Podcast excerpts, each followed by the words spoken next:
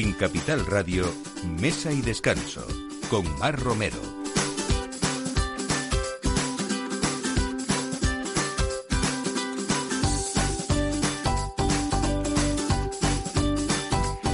Nunca nos gusta lo que se acaba.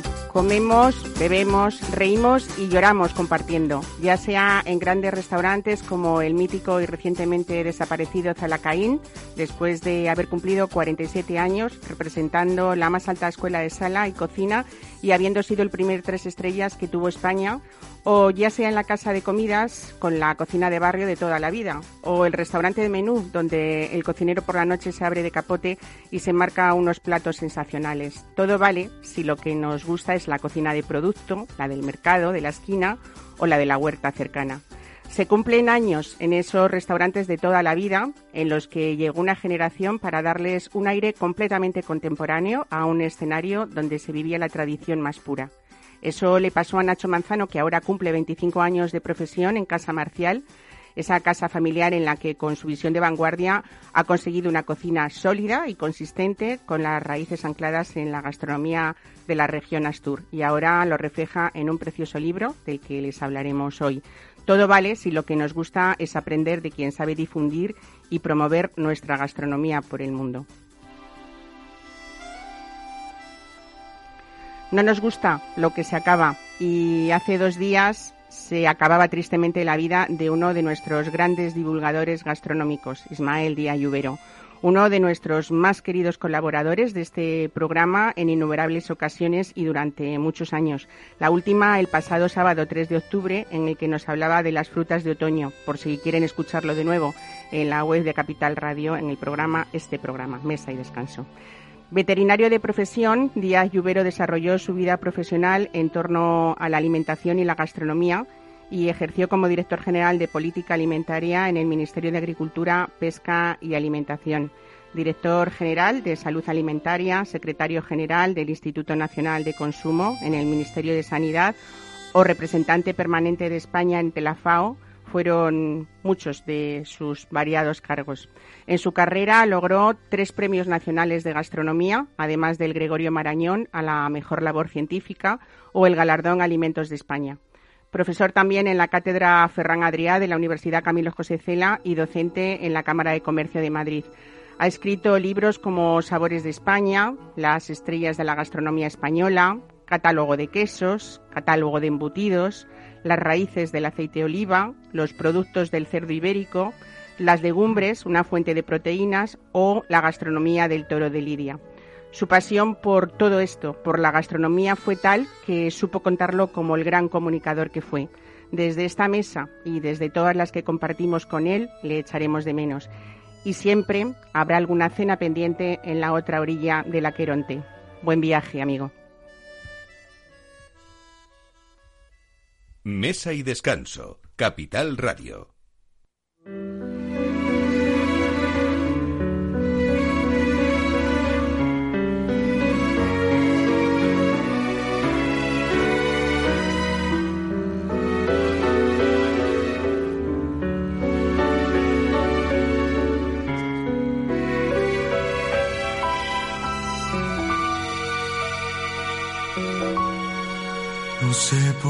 Te quiero, será que tengo alma de bolero. Tú siempre buscas lo que no tengo, te busco en todas y no te encuentro. Digo tu nombre cuando no debo. Pasan los años y como diría nuestro buen amigo Ismael Díaz Lluvero, toledano de nacimiento, pues que nos quiten lo bailado también, ¿no? Eh, Custodio López Amarra y Benjamín Urdiaín, qué gusto teneros hoy aquí, recordando a ese amigo común y recordando a ese gran restaurante que fue Zalacaín. Sé que habéis tenido unos días y una semana supongo que, que, muy solicitados por esa noticia siempre triste, pero que sé que, bueno, ha sido un restaurante del que vamos a hablar. Hemos hablado muchas veces también con vosotros durante muchos años en este programa, pero creo que también ha sido parte muy, muy, muy importante en vuestras vidas, no solamente laboral, no solamente vuestra vida laboral, sino también es una cuestión de sentimientos y supongo Bueno, pues que, que para vosotros, eh, por supuesto que fue una de vuestras peores noticias, imagino. ¿Cómo lo vivisteis? Cuando era una crónica, como dicen, de una muerte anunciada, Custodio. Pues, eh, Mar, realmente con mucha tristeza, mucha nostalgia, yo todavía sigo sin creyéndome, eh, sin creerlo, porque jamás podría pensar que Zalacaín iba a acabar como ha, como ha acabado, ¿no? Porque era tan sólido, tenía unas raíces realmente tan profundas eh, que, bueno, podía cambiar de dueños o no dueños. Eh, es verdad que el personal, pues nos íbamos jubilando, pero bueno, una casa tan maravillosa, una casa tan fantástica, con un personal realmente extraordinario, jamás podría pensar realmente lo que ha ocurrido, ¿no? Pero bueno, sobre todo estoy muy triste. Hoy la verdad que es un día, ayer me enteré de lo de Ismael Díaz Lluvero y, en fin, y ahora invito cuando lo acabas de recordar, realmente también eh, te lo quitan del alma, ¿no? Porque una persona tan amiga, tan querida y, en fin, bueno, pues la verdad que mucha tristeza. Claro que sí. Bueno, es verdad que, que mm, hay sitios con alma, que era el caso también de Zalacaín, porque eh, los lugares los conforman las personas que los habitan y los que trabajan en él y, y vosotros habéis sido ese trío eh, que cuando alguien habla de trío gastronómico no, hay falta, no hace falta decir mucho nombre porque ya todos sabemos que en España se habla de ese trío profesional que fuisteis Benjamín Urdeaín, eh, Custodio López Amarra y, Blas, ¿no? En Sala. Aunque luego vino Carmelo, pero... yo creo que es un poco injusto, ¿no? Porque Sí, había un equipo enorme. Claro, había un equipo realmente extraordinario y a veces eh, se habla de tres personas o de cuatro personas. Yo creo que todo el mundo era importante. El otro día comentaba con Benjamín, ¿no?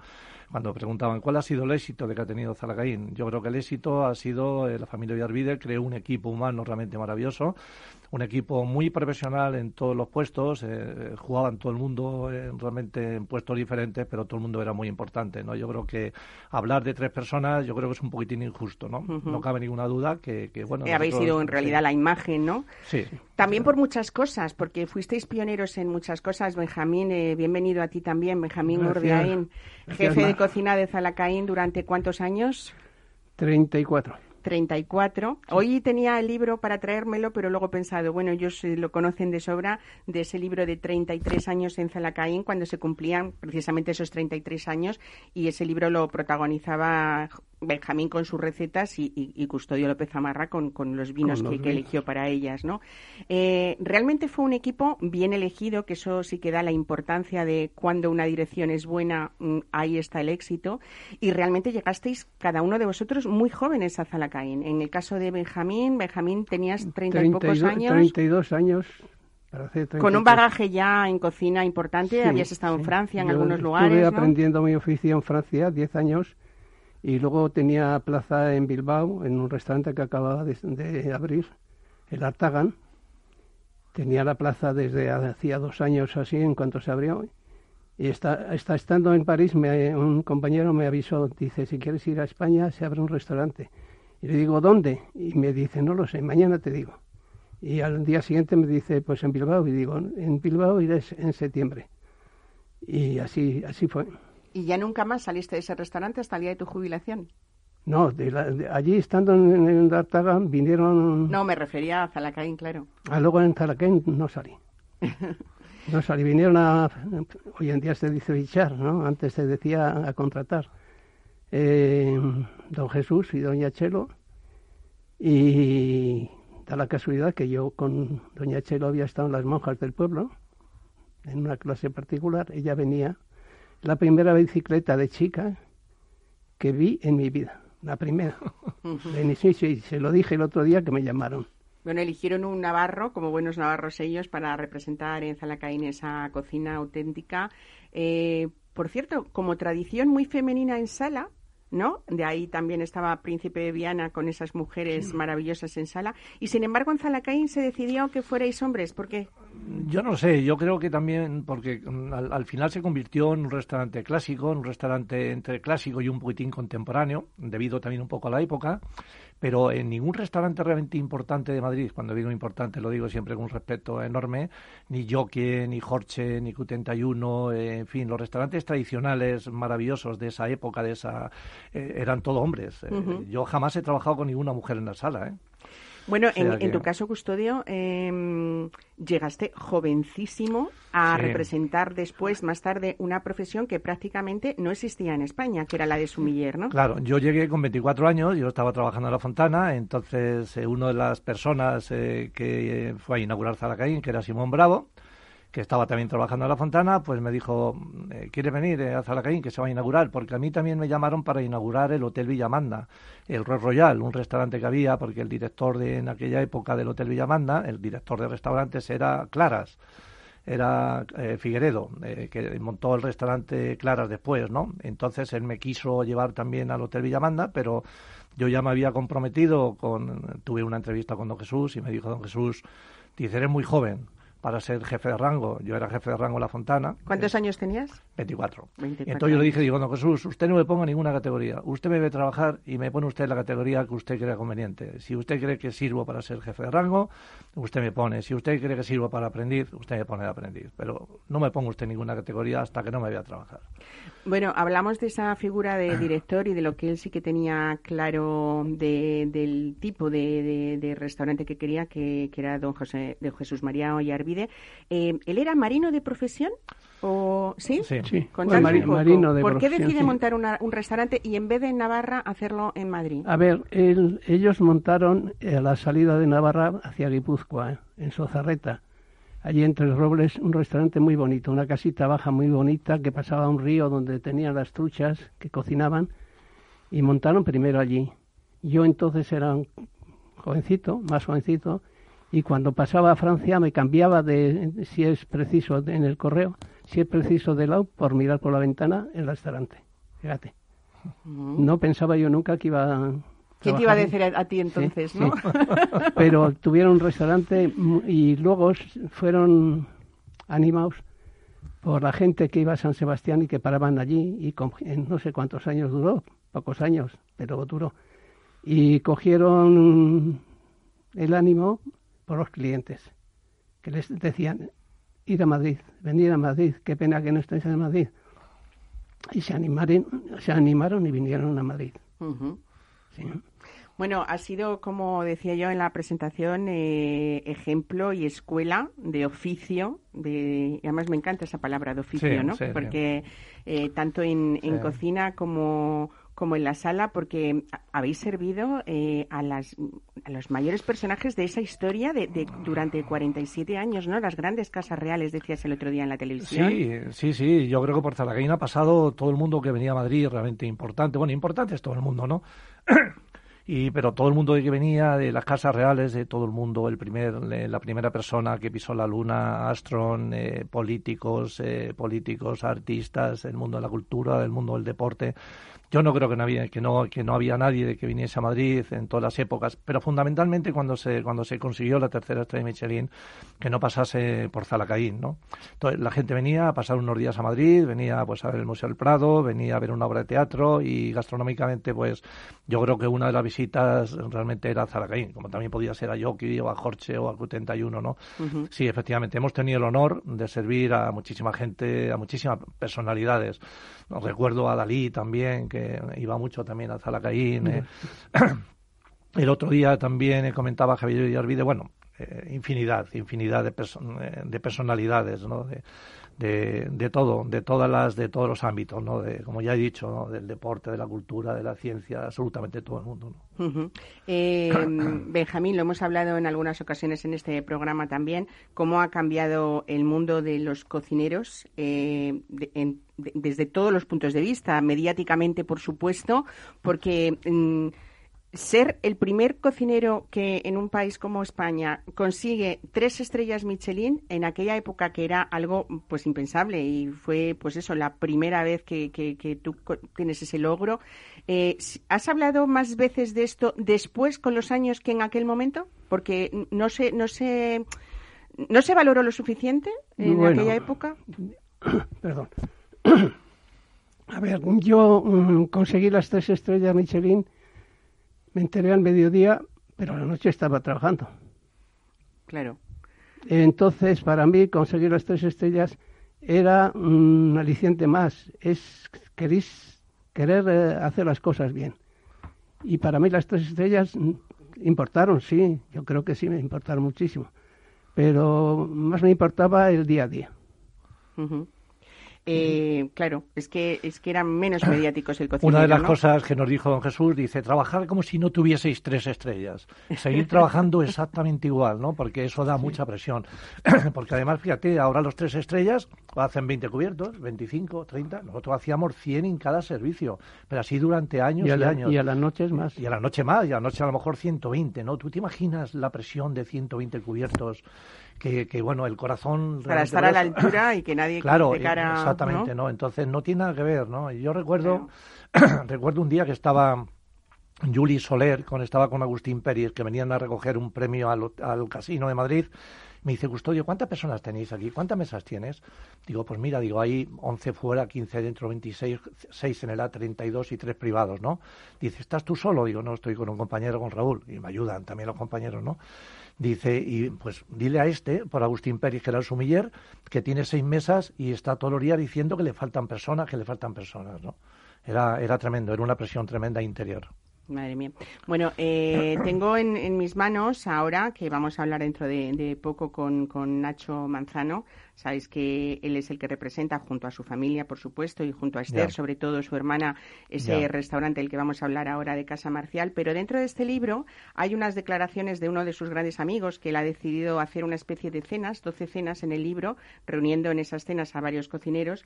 Y unas declaraciones de Quique da Costa dice: Algunos de los cocineros que tenemos entre 40 y 50, 45 y 50 años somos autodidactas y el intercambio de experiencias, el compartir conocimiento, ha sido siempre una forma de unir en el pasado, donar una receta era sinónimo de perder patrimonio, cuando el verdadero valor de la cocina está en su código abierto. ¿Es verdad que hasta en ese aspecto ha cambiado todo, Benjamín? ¿Eran los jefes de cocina celosos de, ceder? ¿Eran menos generosos que ahora o es que han cambiado un poco las normas? A ver, la forma era, yo creo que, no sé, era un poco exclusivo.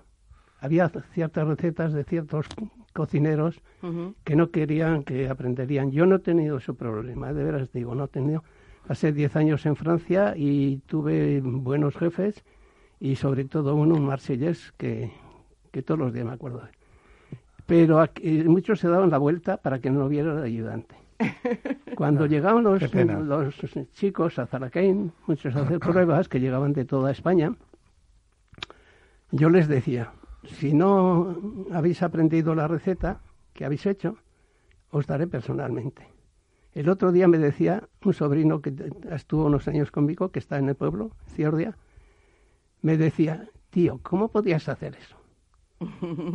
Es verdad. Bueno, yo tengo que decir que Benjamín Urdiain es tan generoso que hasta me pide las recetas a mí para que las haga en casa, cosa que por supuesto no conseguiré y lo tengo clarísimo llegar a su, a su pues perfección de recetas, pero lo intento. Cada año lo intento. eso seguridad, eso seguridad. Pues así era yo, era yo, vamos, y era el ambiente de Bueno, vamos a, contactar ahora con Nacho Manzano para hablar de ese libro conmemorativo de su 25 aniversario del restaurante Casa Marcial y continuamos después hablando, bueno, pues de esos bonitos recuerdos que al fin y al cabo nos quedan, ¿no? Y que vosotros sois testigos directos, mejor que vosotros nadie para, para contar esta preciosa historia.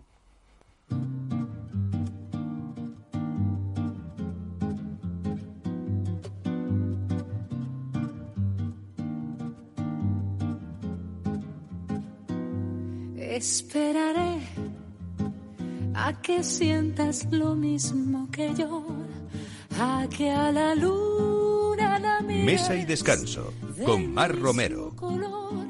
Esperaré que adivines mis versos de amor y a que en mis brazos encuentres calor. Esperaré a que vayas por donde yo voy, a que tu alma me des como yo te la doy. Esperaré a que aprendas de noche a soñar y a que de pronto me quieras besar. Esperaré que las manos ¿Se imaginan compartir con 61 cocineros su trabajo en los fogones, conocer cómo aman su oficio y qué piensan de la cocina española? Pues mm, eso es lo que hacen y cuentan 59 chefs invitados por los hermanos Nacho y Esther Manzano para celebrar sus 25 años al frente de Casa Marcial, el restaurante con dos estrellas Michelin, erigido sobre una humilde tienda casa de comidas con más de un siglo de historia en la Asturias rural. Nacho Manzano, buenos días, bienvenido a Mesa y Descanso. Hola, buenos días, ¿qué tal? Y gracias por atendernos, por supuesto. ¿eh? Eh, bueno, me ha encantado este libro conmemorativo del 25 aniversario de Casa Marcial y sobre todo en la manera que lo habéis hecho a través de 12 cenas con la creen de la creen de la cocina de nuestro país, ¿no? Bueno, pues sí, la verdad que, bueno, eh, he tenido muchísimos amigos, faltaron otros también por estar importantísimos. Lo que pasa que, bueno, pues organizar esto al final fue también una tarea compleja y, llegó un momento en el cual pues pues eh, tuvimos tuvimos amigos que no pudieron estar pero bueno eh, fue muy fue una cosa muy emotiva y, y, la verdad que bueno pues el libro creo que que lo recoge de alguna manera, ¿no? Bueno, eh, fue, eh, 12, fueron 12 cenas a lo largo del año 2018 y yo supongo que ha sido un trabajo importante, sobre todo a la hora de poder unir agendas, ¿no? Porque cada, cada una de las cenas eh, las componían pues como cuatro o cinco cocineros en cada una de esas doce, ¿no? Más o menos, incluso seis. Eh, me imagino que ha sido una, una labor ardua, ¿no? Para poder, eh, pues eso, poder coincidir en esas agendas de estos grandísimos compañeros tuyos y, chefs que están pues todos los días, aparte de estar atendiendo su restaurante, también viajando y, y haciendo muchísimas cosas fuera, ¿no? Sí, bueno, como bien dices, nosotros, esto yo, bueno, se me ocurrió como el año anterior y, y lo que hice, pues bueno, pues fue eh, ir, comunicándome con ellos y diciendo, oye, mira, escoge un día, ¿sabes? Eh, dentro del año, lo cual, pues, eh, evidentemente los hay más con unas tarjetas más apretadas que otros, y, y entonces, bueno, pues hay, la verdad que ahí ya como el calendario casi va con tanta antelación anual, pues muchos de ellos ya me, me fueron fijando las, yo, yo les daba las, las, los meses y, y los días que íbamos a hacer, y entonces, bueno, me fueron bloqueando y eso también lo hizo un poquito más fácil, ¿no? Luego también es cierto que, bueno, pues eh, hay otros colegas que, que, que, bueno, pues que viajan menos porque, porque se tienen menos compromisos y con esto íbamos un poco más a, así a, a la minute, ¿no? Y, y yo te digo que, bueno, que nos hubiese gustado ver que hubiera más gente porque teníamos muchos amigos y, bueno, yo creo que fue lo más bonito de, este viaje, ¿no? De la profesión, que dices, pues al final eh, lo que hemos construido y, y, cómo vino la gente con el entusiasmo que vino, yo creo que con, y marcharon aún con, con una emoción muy bonita y con lo, que, con lo que nos quedamos. Bueno, decís que durante casi un año no hubo un solo día en que no se cerrara un viaje, se cambiara un billete de avión o se ampliara el número de habitaciones eh, en el Hotel Puebla Astur en, en Cofiño. Todo, imagino, Nacho, para que todos estos eh, compañeros eh, pudieran disfrutar sobre todo mm, de Casa Marcial, pero también de esta tierra privilegiada que es Asturias, ese paraíso de pescados, de carnes, de legumbres, de quesos, que vosotros teníais eh, pues mucho afán de, de, bueno, pues por supuesto, de, no solamente sentiros orgullosos de esta tierra, sino mostrarlo también a ellos, ¿no? Totalmente. Eh, bueno, había, había compañeros que, que había una complicidad especial y un cariño especial pero que bueno, que por un motivo u otro pues no habían estado nunca en, en el restaurante o en Asturias muy muy fugalmente, incluso alguno, porque bueno, Asturias para lo bueno para lo malo tiene esto, ¿no? Que, es una tierra, como bien dices, mm, especial yo creo, y no es porque sea asturiano, pero lo digo de verdad y, creo que enamora a la gente, pero que también, bueno, pues a veces estamos un poquito mm, geográficamente ahí como apartados, ¿no? Y, no es fácil a veces venir porque no te pilla de paso, tienes que, venir. Entonces, pues, fue también muy grato, ¿no? Esto, que, que bueno, pues a, través de, este cumpleaños y de esta fiesta, pues que, nos conociesen en nuestro hábitat y en nuestra casa, gente con la que íbamos compartiendo por muchos muchos encuentros, pero no habían tenido la oportunidad de venir, ¿no? Y bueno, pues también estaban mis padres ahí aún, que fue una suerte, con una energía estupenda y también protagonistas de, de estas veladas eh, la familia, la casa, ¿no? Que al final nosotros nacimos en, en el restaurante. O sea, había una serie de connotaciones que, que yo creo que lo hacían muy especial, ¿no? Y de hecho, pues bueno, aparte, ya fue en el 18 Y, y, bueno, pues este par de años que han pasado desde entonces, eh, pues cuando te los encuentras, todos eh, lo primero que dicen, joder, cómo me gustó haber ido a tu casa, qué bien hemos pasado, y bueno, eso creo que se notó durante, durante el tiempo y con el paso de él, pues también eh, aún más, creo, ¿no?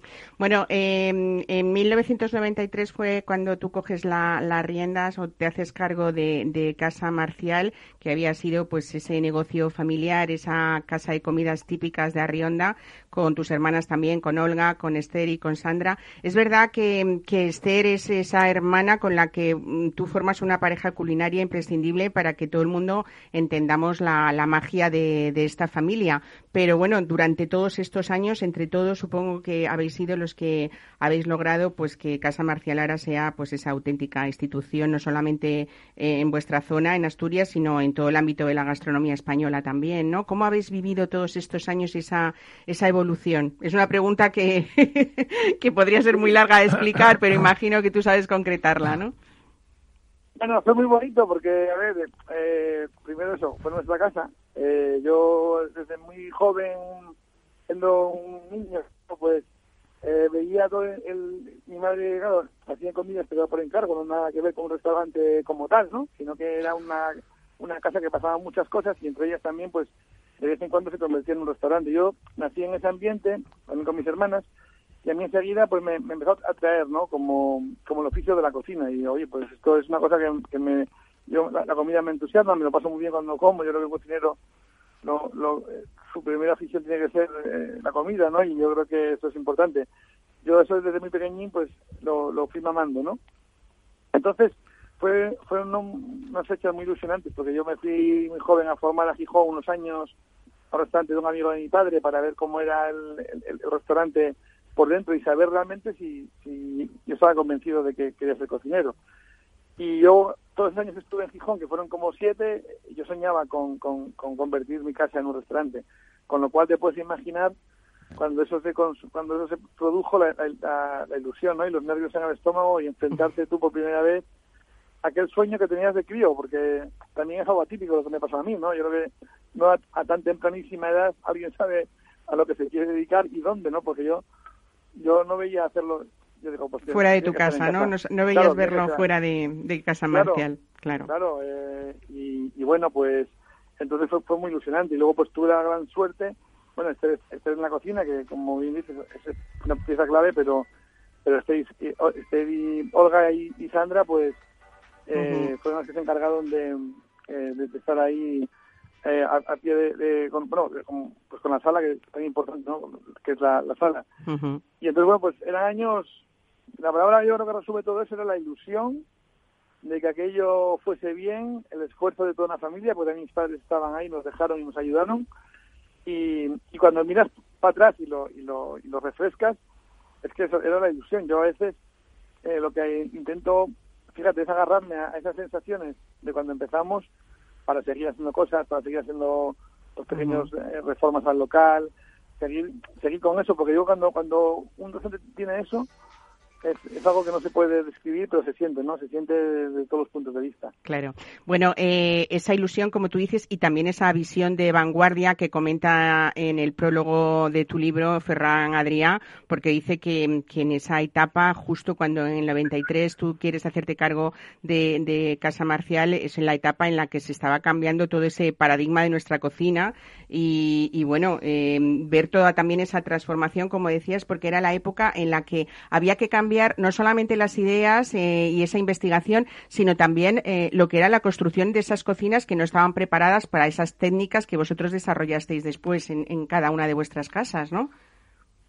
Totalmente. Eh, yo, bueno, tuve tuve la suerte de, en, el restaurante de Gijón, es Víctor, era un restaurante que por aquel entonces hacía ya una vanguardia, hacía una cocina diferente, muy vinculada al pescado, pero tenía unos unos destellos de, de, era un restaurante diferente ya. Y yo también cuando fui a Casa Marcial después, yo no quería hacer eh, algo normal. Eh, no había no había internet, no, había aquella comunicación. Yo desconocía en el 93 la figura de Ferran Adrià. O sea, es muy fuerte lo que te estoy diciendo, ¿no? pero yo desconocía aquello.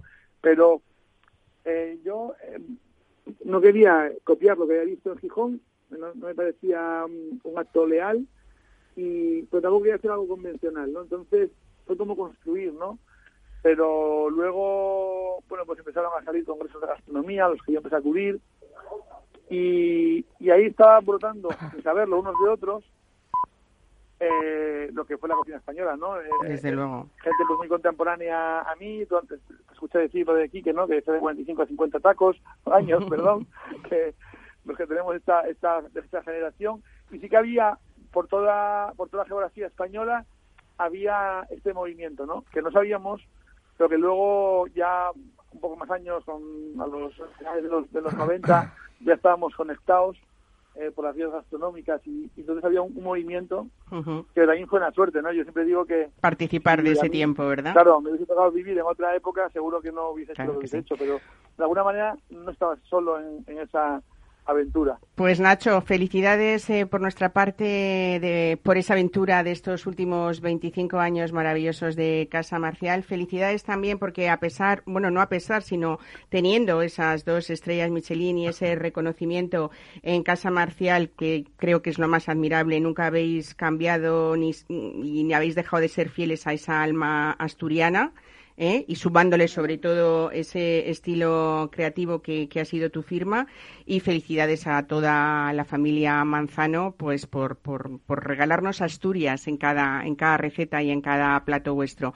Me parece un libro precioso que recomendamos desde aquí, desde este programa y unas páginas muy bonitas con esas diferentes voces que, que has elegido y que, y que bueno, eh, es lo que, lo que nos hace acabar entendiendo lo que, lo que ha sido esa institución que decía yo que es, que es Casa Marcial en, en el ámbito de nuestra gastronomía española. Así que muchísimas felicidades. Tengo aquí a Custodio López Zamarra y a Benjamín Urdiaín, que supongo que, que querrán saludarte. ¿eh? Estamos hablando, bueno, pues de esa triste noticia, pero también de lo que supone en la vida de profesionales como vosotros tantos años queriendo a, a una Mira, institución, Cuando ¿no? te decían los congresos, yo conocí a Custodio y a Benjamín en Vitoria.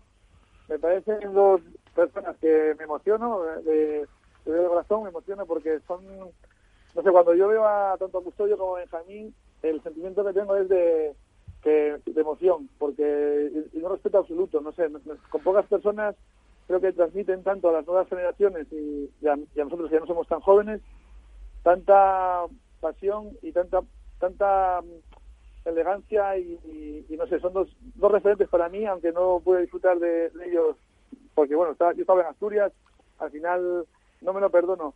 Y te voy a hacer, te confieso, mm, nu- Sí. siempre eh, Gracias. no poder haber eh, de ellos. Gracias, eh, en Nacho. su- en su Calacaín. Muchísimas gracias, Nacho. Realmente es una cosa recíproca también. Muchísima admiración para ti, mucho cariño y mucho respeto también a lo que estás haciendo, ¿no? Da muchísimos saludos a tu equipo, realmente que también tengo muy buenos amigos Sí. ahí con en tu equipo, ¿eh? Y nada, Bueno, que un pues- fuerte abrazo muy grande. A ver si pasa todo. Benjamín, ¿quieres? Para vosotros, para vosotros. Me Gracias. mucho que poder compartir este pequeño ratito y muchísimas gracias, Mar, por, por Gracias. tu- Eh, por darme este, este momento. Benjamín soy- quería decirte soy algo. Soy Benjamín. un, Sí, abrazo Benjamín, muy, ¿qué tal? un abrazo muy fuerte, solamente. Muy bien. ¿Eh? Recuerdo el primer día que tuve el honor de, de hablar contigo ahí en el bar de, de enfrente de, de Saltiara, en Vitoria.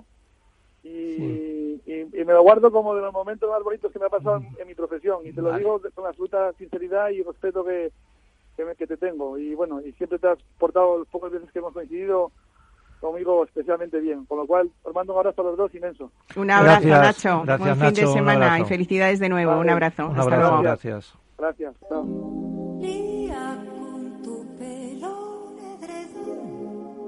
de terciopelo me pueda guarecer. Si me encuentra en cueros el amanecer, lía entre tus labios a los nudos, respirando en el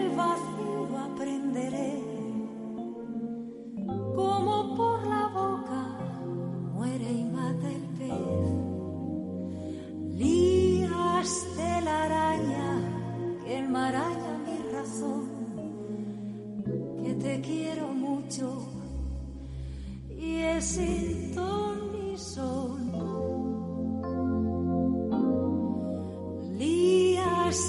Cada día con el día posterior y entre días.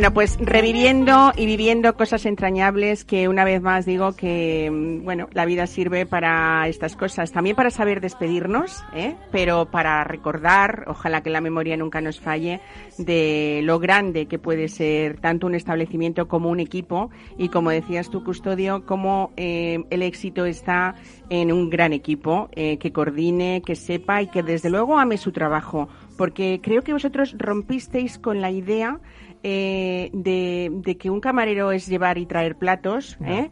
Eh, y Benjamín también dio a la cocina, bueno, pues, pues ese halo de, de dignidad que necesitaba porque cuando en aquellos tiempos alguien quería ser cocinero o quería ser camarero y le decía a sus padres eso, era como que los padres decían, hijo, ¿y no sirves para otra cosa? ¿No os parece esto?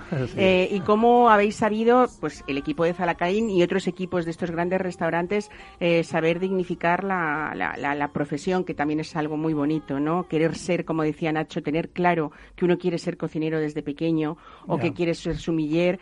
Eh, en el caso tuyo es que has sido maestro de maestros, eso te lo habrán dicho muchas veces, y yo sé que a ti eso no te gusta mucho, pero tengo que decir también que has sido incluso maestro de las sumilleres, que eso también es muy bonito, porque has dejado ahí eh, ese paso a una profesión que primero era cuando tú empezaste era muy poco conocida, como estábamos nada, diciendo. absolutamente nada. Y después es que mm, era impensable para, para, igual que sí que había muchas cocineras, aunque no tanto famosas, eh, pero había, estaban los cocineros llenos de madres cocineras.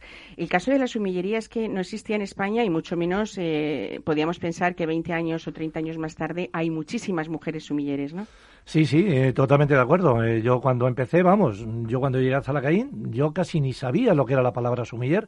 Me gustaba mucho el mundo del vino y el tema del vino porque nací, igual que ha dicho Nacho Manzano, nací en la hostelería porque mis abuelos tenían una pequeña tabernita en el pueblo, luego después mis tíos un bar en Aranjuez, otro tío más también una tabernita de vinos aquí en la calle García de Paredes. Entonces yo cuando llegué a Zalacaín, don Jesús, los primeros días, cuando estaba repartiendo un poco los, los rangos a todo el mundo, a mí me dejaba para el final y me dijo, Custodio, eh, Zamarra, él me decía, Zamarra, eh, tú vas a ser el sumiller. Digo, don Jesús, digo, yo no sé. Entonces me dejó los primeros libros, dice, ya aprenderás. Me dejó los primeros libros, que los recuerdo perfectamente y los tengo en mi casa, que era, era el, gran libro del vino de, de, Editorial Blume y El gusto del vino de Milpeino. Entonces ahí empecé a estudiar, yo soy autodidacta, antes no había prácticamente escuelas de hostelería. Y entonces ahí empecé a leer, a viajar y a rodearme también de personas que también les tengo muchísimo cariño, entre ellos Ismael Díaz Lluvero, compadre Hanse, y también de Rafael Ruiz Isla, de Manuel Ventura en la Escuela de Ingenieros Agrónomos, que hice ahí unos cursos con ellos, me ayudaron realmente muchísimo y luego después mi formación ha sido autodidacta, ¿no? Porque no, existía la Wikipedia, no existía realmente, hoy día lo tenemos todo a mano. Y entonces participé en el Campeonato Suizo de Sumilleres para crear la Asociación de Sumilleres hace 30 años o 30 y algún año, que me invitó a Ángulo Española de Licores, que tenían el Ruinar, tenían la, la Casa Ruinar, y allí participé para traer los estatutos y formar la asociación, ¿no? Y entonces ya se creó la asociación, ese pequeño embrión, donde ya se formaron las asociaciones de sumilleres. que cuánta, ¿Cuántas generaciones de, de sumilleres han pasado por tu mano, también como profesor en la Cámara de Comercio, que aún sigues, ¿no? Sí, todavía sigo, sigo demasiado, sigo en la Cámara de Comercio de Madrid, en la de Alicante, eh, colaboro en, escuelas de hostelería, colaboro. Yo lo que hago ya es dar mensajes, un poco hablar de, la experiencia y mandar una serie de mensajes, un poco mi filosofía de trabajo, mi filosofía de vida realmente en el, en el trabajo, ¿no? Y, bueno, decir a los chavales que nosotros no somos los protagonistas, que los protagonistas son los clientes que están sentados, ¿no? Porque se puede tener muchos conocimientos pero también yo creo que hay que tener actitud y hay que, en fin, bueno. Pues, eh. Hablábamos de, la generosidad que ha sido una virtud en esos cocineros eh, a partir de, Benjamín, que lo tenía ya también muy claro, ¿no? No su generación, no, no sin ser su generación tan generosa, él sí que lo, lo fue. Y hablamos un poco de, de también eh, dentro de tus clases y de tu forma de, enseñar ha habido esa palabra que es otra virtud, que es la humildad, que no has dejado nunca de comentar a tus alumnos. Claro, yo siempre desarrollo esas, siempre esas cuatro palabras que es eh, discreción, humildad, amabilidad y psicología. Y lógicamente también pasión, ¿no? después las desarrollo. Yo creo que tenemos que ser humildes porque no somos nadie más que nadie y de alguna forma también tenemos que transmitirlo, ¿no? Y no falsa humildad, sino humildad, ¿no? Y sobre todo cuando trabajamos en una profesión hermosa, maravillosa, que es intentar hacer felices a los demás a través de una copa de vino, una botella de vino, ¿no? Yo siempre digo, como dice Pitu Roca, yo soy un camarero especializado en vinos. bueno, qué bonito. Es verdad, sí, sí. Hay cosas que, que esa, ese ser autodidacta, como nos comentábamos, tenía, tiene mucho mérito, sobre todo porque bueno, llegar a ser eh, ese, ese profesional que, que, has llegado a ser con el tiempo. Eh, y luego hay cosas muy difíciles dentro de la sumillería. Yo siempre me acuerdo de ti, no sé por qué, bueno, sí sé por qué, porque yo he tenido también la gran suerte de ser alumna tuya. No, eh, toda amiga, amiga siempre. por supuesto, amiga, yo te admiro mucho más. pero, pero me acuerdo siempre que veo, siempre que, que, que, veo una botella de Oporto, me acuerdo de ti. Ah, del de. Y como ese de Huelle, había muy pocas casas donde en Madrid hubiera, o en España, ¿no? Yo creo que Zalacaín, eh, cuando en la Casa Real se, tenía que abrir una botella de Oporto, ahí estabas tú con, Llegaron, llegaron efectivamente. La Casa Burmester nos regaló, me regaló un, eh, un, degollador, que yo nunca había degollado absolutamente ninguna botella de Oporto, o sea, romper el, el, cuello de la botella. Y llegó otro también en la Casa Real. A mí me enseñaron y luego después yo ya fui a la Casa Real, pues yo tenía, he tenido el honor también de visitar mucho la bodega de Su Majestad de los Reyes y realmente fue también un honor enseñar a las dos personas de confianza que tenían los reyes en ese momento, que era Blas y Jesús. Y entonces, bueno, pues degollarlo. Después en Zaracaíno a lo largo de mi vida, pues eh, he partido, vamos, he degollado, no me gusta la palabra, eh, pues miles de botellas. Digo miles, posiblemente quizá me quede corto.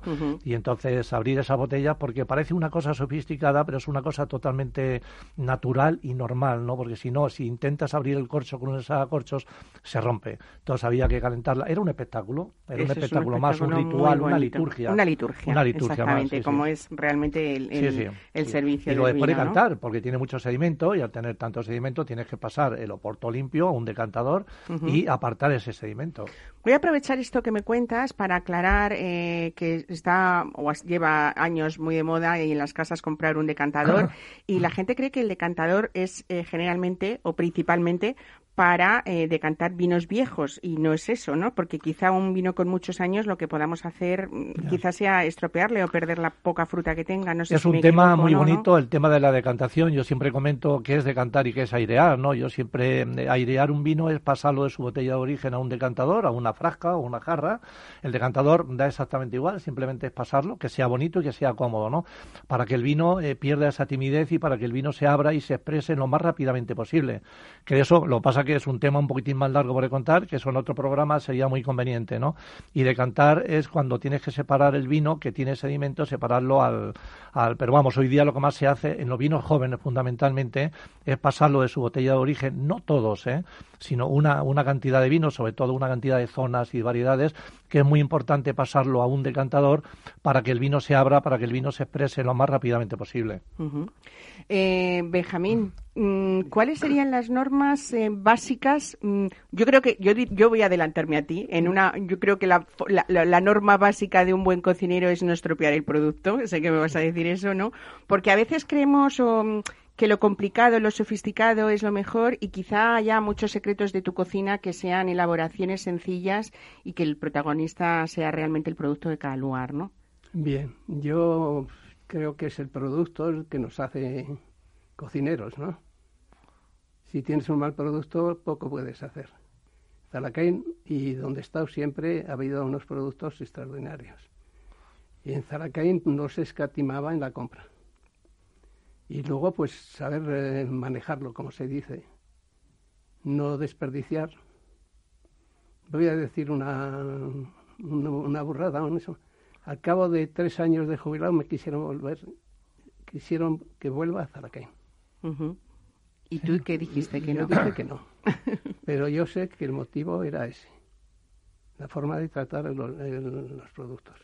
Y las salsas, y las salsas maravillosas, la comunicación del plato. Eso sí. Y las, salsas, increíbles, fantásticas. Eso sí, he sido yo creo que una maravilla. El, maestro salsero de verdad. claro, ¿no? que, ahí está la comunicación del plato, que no lo dice. claro, claro que sí. Bueno, tenemos con. Eh, hay que, mm, eh, os voy a comentar y nos vamos a ir, como en este programa solemos hacer, eh, viajamos un poco a través de las ondas, ¿no? Y vamos a hablar de la segunda edición del Festival de Microcine de Montilla.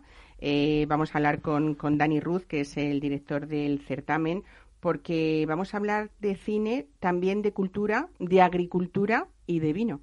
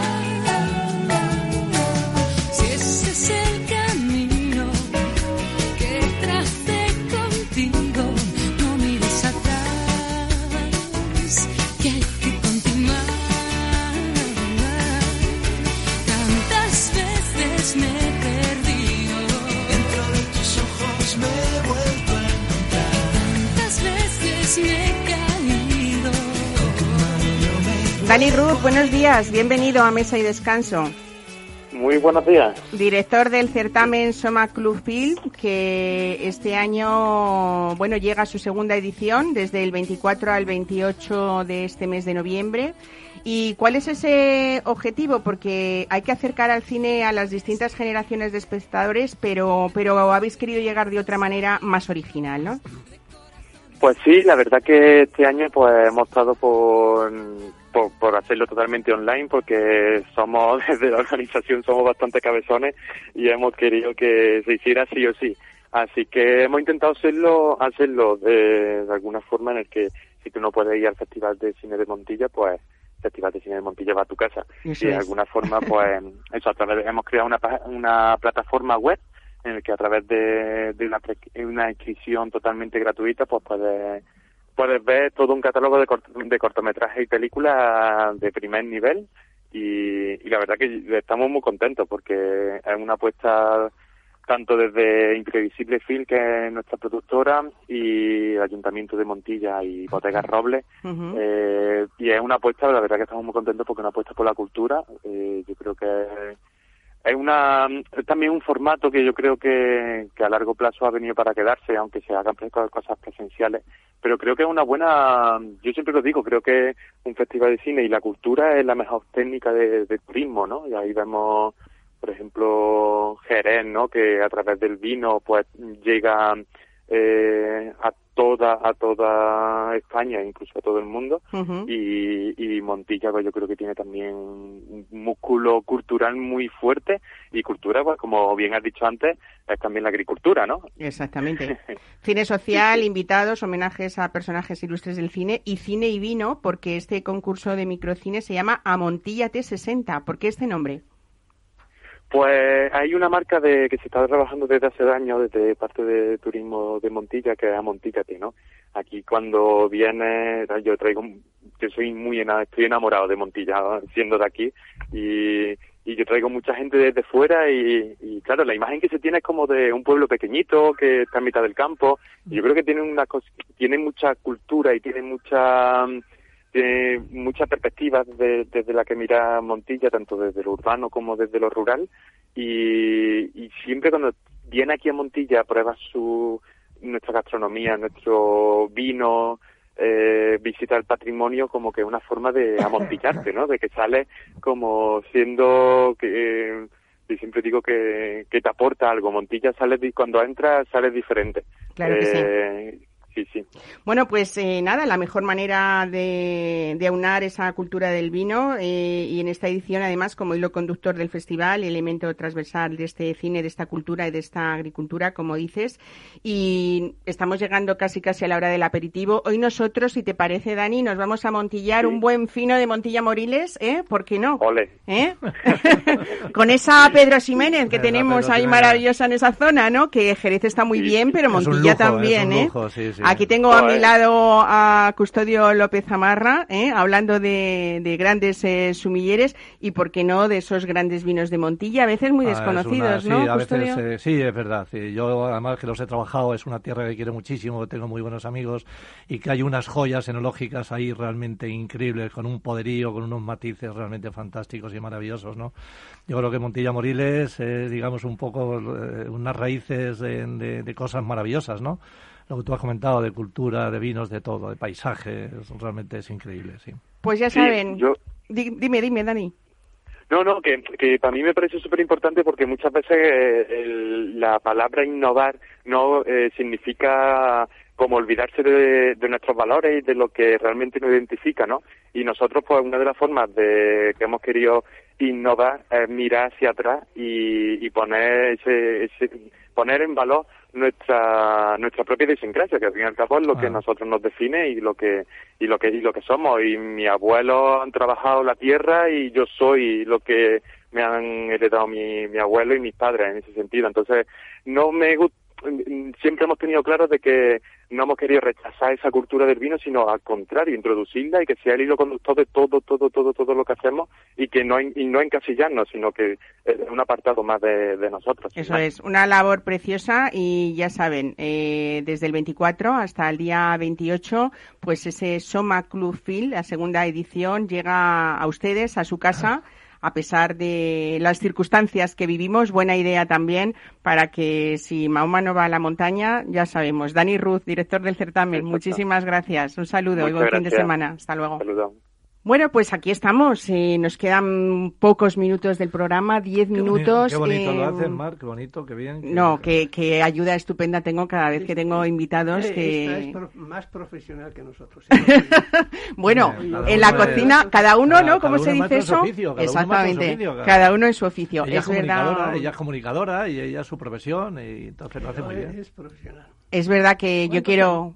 ¿Cuántos años? Pues mira, Mesa y Descanso ha cumplido ahora mismo 22 años. ¿eh? ¿Cómo pasa el tiempo, por favor? es el único programa ahora mismo de, de, gastronomía, porque antes estaba también lo de comer, charlar y beber. De Gonzalo, Sol, qué gran profesional también, Gonzalo. claro, y de este sí. invidente también, que hacía también. Eh, eh, ¿cómo era? Eh, Jonathan. Sí, Jonathan Armengol. Sí, bueno, que eh, en realidad hablar de gastronomía yo creo que también es parte de mi vida, hablar del vino, por supuesto, pero he tenido la suerte de tener grandes maestros y luego en este programa que ya cumple muchos años, grandes invitados como vosotros. Es muy fácil hacer un programa hablando de cosas como tan bonitas como, como de las que de las que hablamos hoy.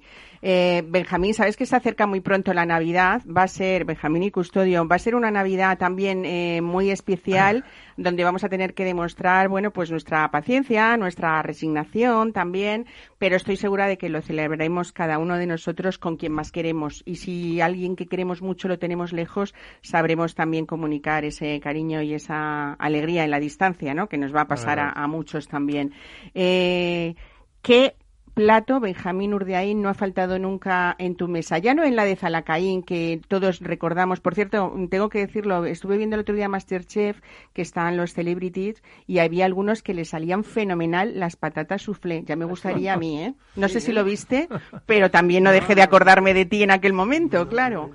Eh, no sé, hablamos pues eso del búcaro de Don Pío, eh, de platos tan emblemáticos que, bueno, ahí están y que se quedan en la historia, ¿no? Y que los habrás hecho, igual que Custodio decía que había abierto miles de botellas, tú habrás hecho esos platos miles de y millones de veces. Pero en tu casa, ¿cuál es el plato que no falta nunca? Una pularda rellena. Una pularda rellena. Y un hígado de pato, puesto aquí, que aquí el hígado de oca es difícil de encontrar. Eh, es difícil de encontrar, ¿no? Sí. Pero esos dos platos son. Y luego la crema reina. La crema reina que yo creo que no hará, es una crema de ave que saber sabrá mucha gente, pero hacer no lo hace nadie o casi nadie. ¿Y cuántos días se tarda en hacer esa crema reina? No, en el momento. ¿Ah, sí? No, pues lo decía porque me estaba imaginando filtrando el caldo y estas cosas. en, el, en un evento que damos a favor de los niños de Hago yo la crema reina. Ah, sí, ¿Tú, sabes, tú, sabes, tú sabes que estás sirviendo el vino allí. Sí, sí, sí. En Urrechu. Ya sabes entonces la receta que me falta a mí para este año, en ah, Navidad, ¿no? La crema reina. ¿Eh? Custodio, ¿qué tenemos que hacer para elegir? A veces los vinos no son grandes por el precio, sino grandes por quien, con quien se comparten. Y lo bueno y lo bonito es que tenemos un país que sin irnos más allá eh, podemos disfrutar muchísimo. Tenemos, tenemos un país maravilloso en todo, en todo, a pesar, a pesar de los pesares, y tenemos unos vinos realmente fantásticos, increíbles. Yo creo que los vinos que tenemos que beber y que tomar eh, siempre con esas compañías, eh, con tu familia, con tus amigos, es noche de familia, ¿no? Pues es, hay que tomar lo mejor dentro de cada posibilidad, ¿no? Acercarnos a una tierra, acercarnos a un paisaje, pues, qué bien, por ejemplo, tomar, has estado hablando de Montilla Moriles, empezar con una copa de, un fino de Montilla, que realmente es algo increíble, ¿no? Y luego después, bueno, pues si te apetece tomarte un vino espumoso, te tomas un vino espumoso y si tienes algo de marisco, tomarte un blanco de estos que tenemos o inclusive con el mismo espumoso, un buen Ríos Baixa, un buen albariño, un buen godello, un buen verdejo de rueda, un buen, en fin, un buen chardonnay de cualquier zona, lo que tengamos, lo mejor. Y luego después pasar a unos vinos tintos y luego después eh, a un buen tinto de la zona donde estemos o lo mejor que tengamos en casa o lo mejor que podamos comprar, ¿no? Ya no podemos perder mucho tiempo. Y luego después acabar con un vino dulce, pues bien un buen Pedro Ximénez o bien eh, un buen moscatel, un moscatel de Alejandría, un moscatel de grano pequeño, una malvasía, ¿no? Y bueno, yo creo que eh, disfrutar, eh, ir subiendo, digamos, un poquitín ese abanico de sensaciones y, disfrutar con lo que más te apetezca y lo mejor que te apetezca en ese momento, ¿no? Pues eh, nada, no me queda más que agradeceros hoy la visita a esta casa, a Capital Radio. Decir que aunque Zalacaín, ya no esté, sí que estáis vosotros, con lo cual sabéis que esta es vuestra casa para siempre y de siempre. Gracias, gracias, Mar. Yo voy a decir una cosa, que si yo sé algo de vinos. Gracias a Custodio. Hombre, es que has tenido un compañero muchos años. ¿eh? y, yo, voy a decir otra cosa. Cuando salieron, nosotros hemos colaborado en la Escuela de Hostelería Fonllana y yo siempre iba a Benjamín para verle cómo, cómo, cómo cocinaba. Claro, bueno, tener compañeros como vosotros es un gusto, tener invitados como vosotros es un lujo también y tenerles a ustedes escuchándonos cada sábado, por supuesto, si no, no seríamos nadie en esta, en esta casa y en este, y en este programa. Muchísimas gracias de nuevo por venir y por compartir este tiempo gracias y pues muchas felicidades por ese trabajo tan bonito que habéis desarrollado y que seguís queriendo a la profesión como lo hacéis.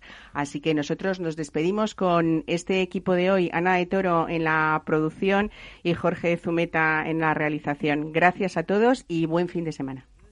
Gracias. Las cosas buenas ya contigo las viví y también aprendí que yo nací el día en que te conocí.